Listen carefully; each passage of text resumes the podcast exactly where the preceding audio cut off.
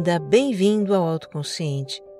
Este é um podcast que fala de vida interior para você se entender melhor. Eu sou Regina Gianetti. Dou um curso para ajudar pessoas a viver com mais autoconsciência e em paz consigo mesmas. E aqui no podcast, eu sou uma repórter da alma, compartilhando os meus aprendizados. A minha intenção é que ao terminar um episódio, você se sinta melhor do que quando começou. O Autoconsciente é um podcast serial. Escuta desde o início. Aqui tem uma jornada de autoconhecimento para você. Eu te convido a se tornar membro do meu canal no YouTube. Com uma assinatura bem pequenininha, você me apoia a sustentar esse projeto e tem acesso aos conteúdos que eu faço só para assinantes. Dá um pulinho lá. Tem um link na descrição deste episódio. E se você gostar do que vai ouvir aqui, compartilha nos seus grupos de mensagens e redes sociais. O que faz bem para você pode fazer para muito mais gente.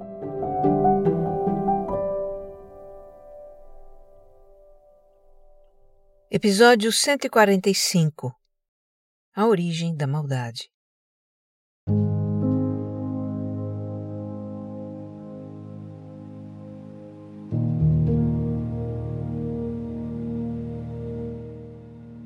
Nos dias em que eu produzo este episódio, estamos todos acompanhando a escalada de conflitos no mundo.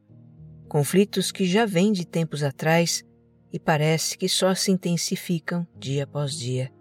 Com a ação violenta de grupos criminosos, terrorismo, guerras. As cenas que estamos vendo nos meios de comunicação são chocantes, para dizer o mínimo. As notícias nos deixam de cabelo em pé. Ver tudo isso acontecendo deixa alguns de nós perplexos, se perguntando como pode existir tanta maldade. Outros reagem com uma certa desesperança. A humanidade não tem jeito. Outros ainda procuram não dar tanta atenção para o assunto e tocar a vida dentro de uma certa normalidade. O nosso desejo é que todo o mal acabe, ou que pelo menos fique bem longe de nós. E por que venho eu então falar justamente disso? Porque, em geral, pouco entendemos sobre a maldade, qual é a sua origem, o que a provoca. Como seres humanos, todos trazemos o nosso quinhão de maldade e não sabemos como lidar com isso. Compreendê-la é ainda mais importante em tempos de hostilidade crescente, como os que estamos vivendo, para que inconscientemente não nos deixemos contagiar pela maldade.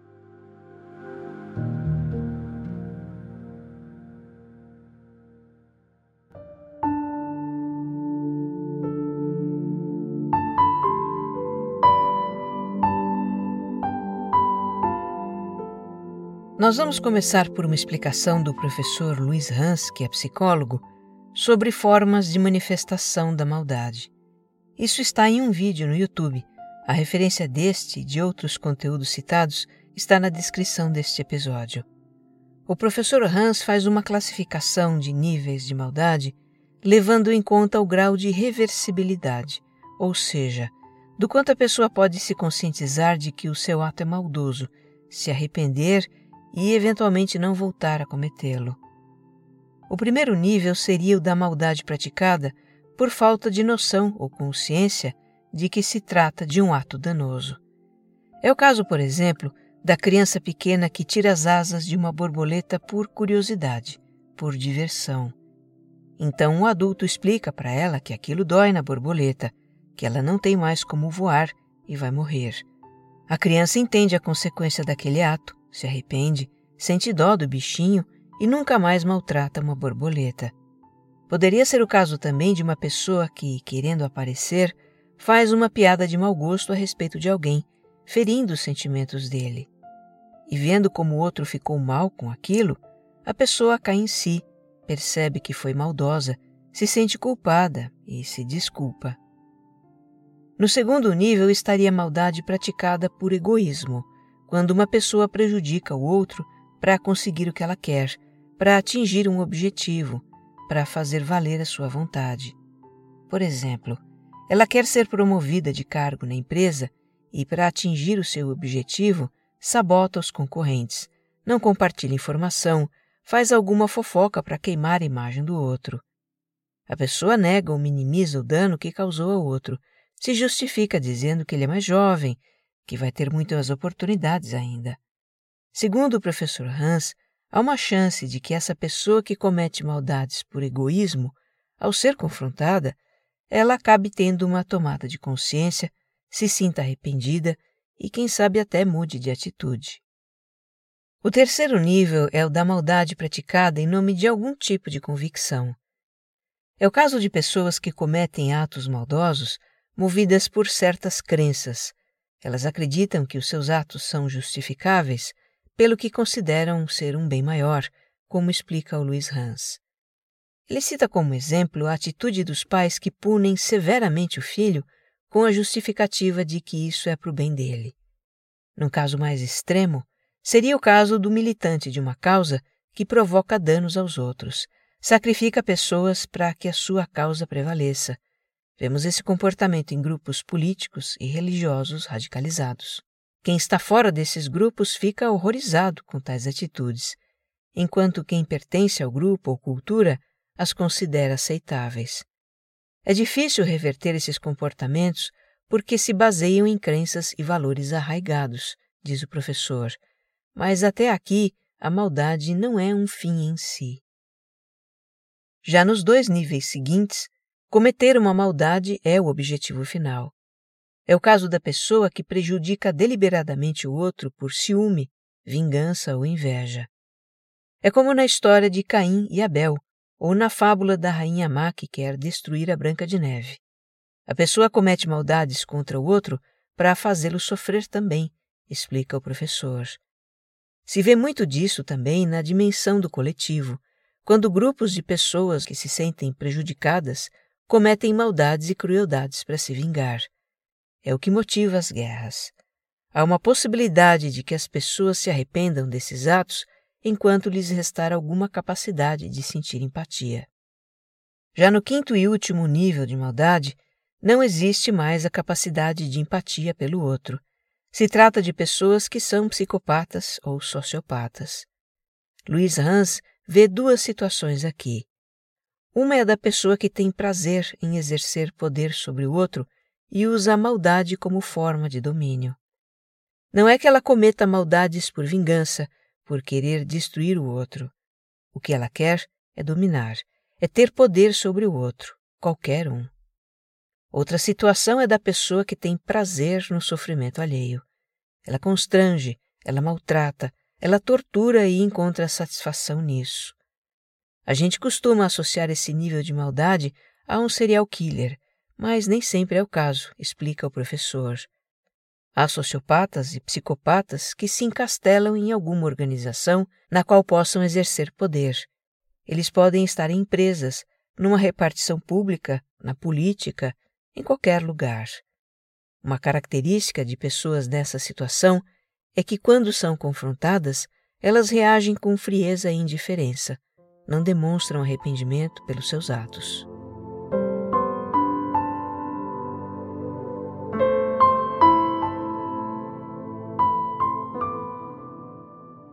Ao me ouvir descrever os diversos níveis de maldade, talvez em algum momento você tenha pensado: nossa, como alguém pode fazer algo assim? A maldade é mesmo uma coisa que choca. Por essa razão, é difícil de admitir que nós mesmos também somos capazes de maldades. É difícil reconhecer que já fizemos maldade, assumir que às vezes temos pensamentos maldosos. Isso é algo que não dá para negar. Nosso senso de moral e de civilidade tende a condenar atos e pensamentos maldosos. Mas no nosso íntimo, sabemos que a capacidade de fazer o mal reside em todo o ser humano e em nós também. Como diz uma metáfora budista, o interior de todos nós guarda as sementes de todas as virtudes, assim como as sementes de todas as fraquezas. Ou como diria Carl Jung, o ser humano é potencialmente capaz de todos os pensamentos, sentimentos e comportamentos humanos. Alguns nós vamos manifestar, outros nós vamos rejeitar, reprimir e relegar a nossa sombra. Por falar nisso, Tem três episódios que explicam tudo sobre a nossa sombra aqui no podcast. Estão citados na descrição. Então, antes que a gente explore as causas da maldade em nós mesmos e nos outros, vale considerar a importância que isso tem para nossa evolução enquanto indivíduos e enquanto humanidade. Eu tomo como referência a partir daqui o livro Não Temas o Mal, de Eva Pierracos e Donovan Tsenga, já citado um par de vezes aqui no podcast. Ele faz parte do Pathwork, o caminho da autotransformação. Se trata de uma obra que explica o funcionamento da nossa psique numa perspectiva espiritual, psicológica e com pontos em comum com a psicanálise. Ter lido esse livro foi transformador para minha compreensão de mim mesma. Mas enfim, no livro diz que assim como os aspectos do mal em nós não devem ser praticados, também não devem ser ignorados nem negados. O fato de não reconhecer nem encarar os aspectos destrutivos e indesejáveis em nós também nos impede de amar e respeitar a nós mesmos e perceber a nossa herança divina. Isso porque, se consideramos que algo é irremediavelmente mal em nós, entendemos que todo o nosso ser é mal. Isso limita a nossa consciência em vez de ampliá-la. Outra consequência de não reconhecer os nossos aspectos destrutivos é que eles permanecem estagnados, paralisados. Não podem mudar. A atitude correta frente aos aspectos do mal em nós é admiti-los honesta e diretamente. Na medida em que são vistos, enfrentados e admitidos, esses sentimentos diminuem em intensidade e podem ser transformados. O ódio em amor, a crueldade em autoafirmação saudável, a estagnação em alegria e prazer. A chave, diz o livro, é enfrentar a força destrutiva para que possamos revertê-la à sua natureza original, que é benigna, é a energia de vida que nos anima.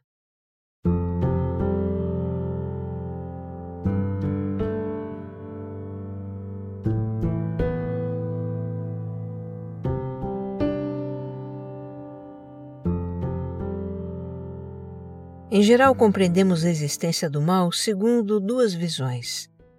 Numa dessas visões, que está muito presente nas religiões, o bem e o mal seriam forças opostas e o mal deve ser eliminado.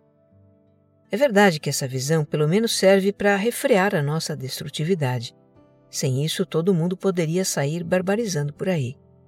Porém, ela nos faz ter medo de nós mesmos e culpa, cria grandes conflitos internos impede que a gente se resolva com tudo que somos. E o que é pior, tentar eliminar o mal acaba alimentando a maldade em nós, como veremos adiante. Outra visão sobre o mal, sustentada por algumas correntes filosóficas, é a de que o mal é uma ilusão. Há algo de verdadeiro nessa visão se levarmos em conta que no mundo espiritual não existe a dualidade bem e mal. Há apenas um poder criativo, Vamos desenvolver mais essa ideia adiante. Porém, para a consciência dualista do ser humano, pensar que o mal é uma ilusão é apenas uma forma de negá-lo, e também não será por aí que iremos nos resolver com isso. Tendemos então a pensar que se as nossas emoções negativas forem eliminadas, um novo conjunto de sentimentos vai surgir, como se esses novos sentimentos consistissem em uma nova energia ou um material psíquico completamente diferente. Mas, como é explicado no livro, o bem e o mal são, na verdade, expressões de uma única força vital, de um único poder. O fato é que a mesma força que nos dá a vida pode fluir de maneira construtiva, positiva e afirmativa, ou se transformar em uma corrente destrutiva e negadora. A questão agora é como então a energia construtiva e positiva que nos dá a vida pode se transformar em energia destrutiva? Eu vou resumir então o que o livro diz a respeito. O mal se origina de uma insensibilidade emocional, um anestesiamento emocional que resulta de mecanismos de defesa da psique. Crianças que se sentem feridas, rejeitadas e expostas à dor e privação frequentemente descobrem que anestesiar seus sentimentos é a única proteção contra o sofrimento. Elas podem fazer o mesmo para conter seus impulsos agressivos, para não serem castigadas, e também quando têm sentimentos contraditórios. Por exemplo, quando momentaneamente sentem raiva dos pais, a quem amam. Essas todas são experiências muito intensas para as crianças e elas não têm condições de lidar com isso. E o anestesiamento emocional realmente pode funcionar como uma forma de autoproteção. Eu estou aqui me lembrando de um outro livro do psicanalista Alexander Lowen, em que ele descreve como a criança bloqueia um sentimento. Essa é uma imagem muito comum. Sabe quando ela está chorando e alguém diz para de chorar? E aí ela prende a respiração e contrai o abdômen? É assim que ela contém uma emoção, é assim que ela se anestesia.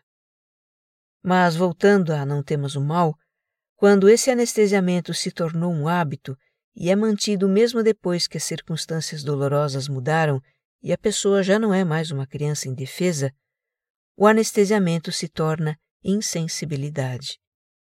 Esse seria o primeiro estágio de insensibilidade, o da pessoa com relação a ela mesma. Ela bloqueia o contato com suas emoções dolorosas para não sofrer. Agora, tornar-se insensível à própria dor é também tornar-se insensível à dor dos outros, o que seria o segundo estágio de insensibilidade. É da natureza humana ter uma reação de empatia aos sentimentos do outro, uma compaixão, uma participação da alma naquilo que o outro sente. Porém, a insensibilidade restringe isso. É como se algo desligasse dentro da pessoa e dissesse não à empatia. E isso é sinal de que uma camada protetora de insensibilidade se formou. Nessa situação, a pessoa não se comove com o que o outro sente porque está separada dele. Ela pode até demonstrar simpatia ou comoção pelo que o outro sente, mas no seu íntimo ela está insensível para aquilo. Há uma indiferença passiva com relação ao sofrimento alheio. Diz o livro que grande parte do mal do mundo é causada pelo estado de indiferença passiva. Nascida da anestesia dos sentimentos, essa indiferença pode passar despercebida porque é fácil de camuflar.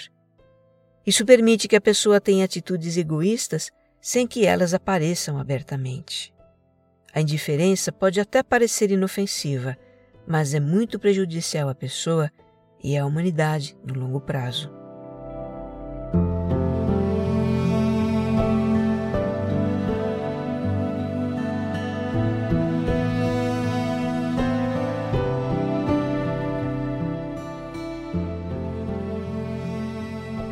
O terceiro estágio da insensibilidade é o da crueldade.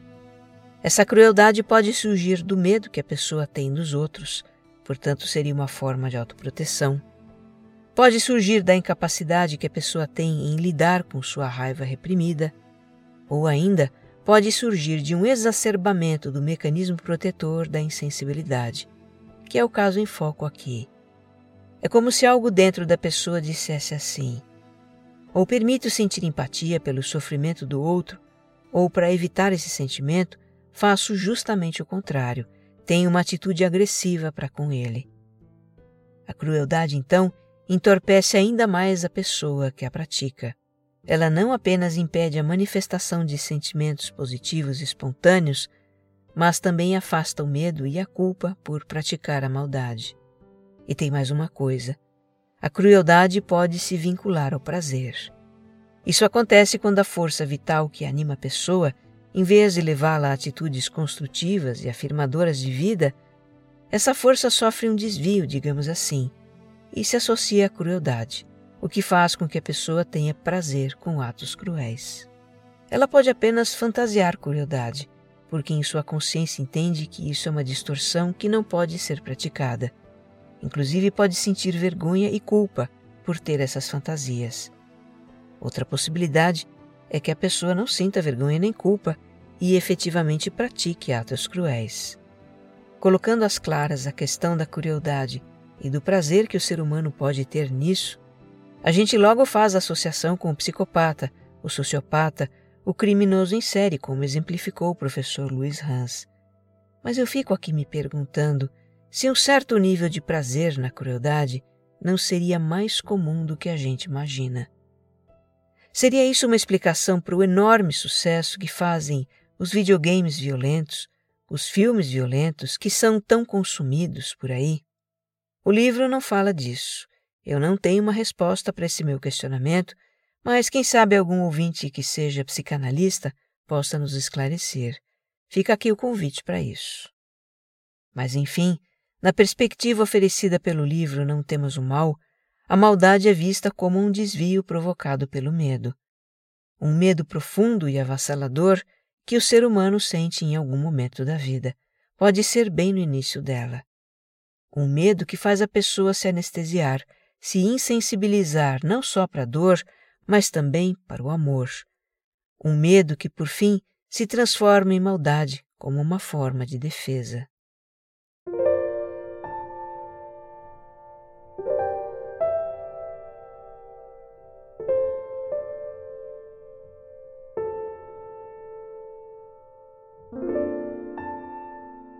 Eu vou ler para você agora alguns trechos de Não Temos o Mal que falam sobre como encarar os aspectos do mal em nós. Abre aspas. O primeiro passo deve ser aplicar a teoria de que a destrutividade, o mal, não é uma força separada e final. Você deve pensar nisso não apenas em termos filosóficos, mas pegar aspectos de si mesmo que o fazem sentir-se culpado e com medo e aplicar esse conhecimento a tudo que é mais desagradável em si mesmo e nos outros. Não importa quão feias sejam algumas dessas manifestações, seja a crueldade, a malícia, o desprezo, o egoísmo, a indiferença, a ganância, a trapaça ou qualquer outra. Você pode se convencer de que cada um desses traços é uma corrente de energia originalmente boa e bela e afirmadora de vida complemento meu aqui, uma corrente de energia originalmente boa que foi convertida em negatividade. Continuando. Quando você entende isso, terá feito um avanço substancial na transformação da hostilidade e na liberação da energia que foi canalizada de uma maneira destrutiva ou que se tornou congelada e estagnada. Você deve sempre distinguir os comportamentos ativos de indiferença ou crueldade das tendências emocionais nessa direção. O desejo de ferir os outros pode existir apenas como uma emoção, sem que jamais seja expresso em atos. Confundir o impulso com o ato e, portanto, negar os dois, resulta em extrema perturbação para a personalidade, afetando indiretamente os outros. Por sua vez, admitir, reconhecer e enfrentar uma emoção não importa o quanto ela seja indesejável, não pode prejudicar a própria pessoa nem os outros. Com o tempo, isso dissolve o sentimento negativo. Você deve aprender a avaliar impulsos e desejos negativos de maneira realista, sem cair na armadilha da projeção e da autodefesa. Esse entendimento requer inspiração contínua das forças superiores internas e pedidos deliberados de ajuda para despertar e manter a consciência desses aspectos destrutivos e do método apropriado para lidar com eles. A expressão da sua vontade pode e deve ir na direção de manter e apoiar um caminho como este Pathwork, que aumenta a capacidade de entender e cultivar a vontade, a coragem de olhar para si mesmo para descobrir e superar resistências. À medida que faz isso, enquanto usa a vontade e as faculdades do ego dessa maneira construtiva, a verdadeira mudança acontece, como se fosse um subproduto, um desdobramento não relacionado a esses esforços. Complemento meu aqui. Quem realiza a mudança não é o ego, mas o self, ou a alma. O papel do ego é de direcionar sua vontade e esforços para que essa mudança seja operada pela alma. Continuando com o livro. Gradualmente, através desse processo de crescimento, um indivíduo após outro reorienta os movimentos da alma, as forças da alma. A expressão do movimento cósmico dentro da psique se conectará então a condições e circunstâncias puramente positivas. Sentimentos prazerosos não serão mais derivados de circunstâncias negativas. Fecha aspas.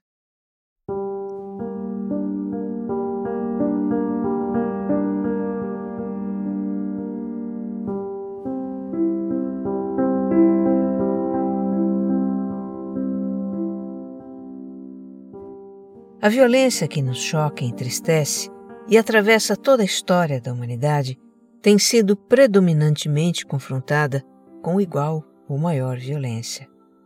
A agressão é combatida com o revide.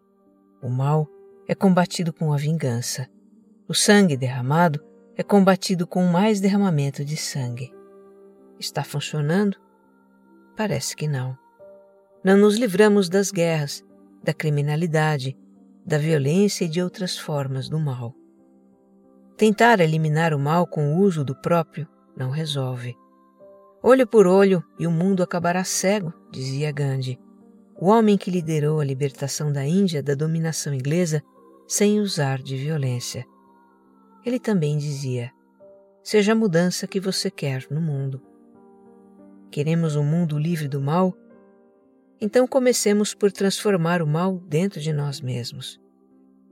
A pessoinha cética que habita nossa mente pode contra-argumentar. Mas transformar o mal em mim mesmo não acabará com as guerras que os outros fazem, nem com a violência e a criminalidade no mundo. Bem, esse raciocínio nos leva a um beco sem saída. Transformar o mal em nós pode não mudar instantaneamente o mundo exterior, mas muda o nosso mundo interior. Poderemos viver mais em paz conosco mesmos. A maldade que vem de fora não mais ressoará em nós, não encontrará mais em nós um espelho que a reflete de volta para de onde ela veio. E sabe, isso faz algum efeito no pequeno mundo das nossas relações com as pessoas. E mais, se esse processo de autotransformação derruba as barreiras da insensibilidade para conosco mesmos, derruba também as barreiras da indiferença para com os outros. A benevolência, a compaixão, a gentileza, que são qualidades da alma, fluem mais livremente através de nós. Isso deve fazer alguma diferença no mundo ao nosso redor também. E se em lugar de sermos um espelho que reflete o mal do outro, formos um espelho onde ele possa enxergar o bem que também há nele, isso pode ser o começo de uma transformação no outro também, e depois em outro, e mais outro. Essa é a minha esperança. Assim seja. Que você esteja bem. Um abraço.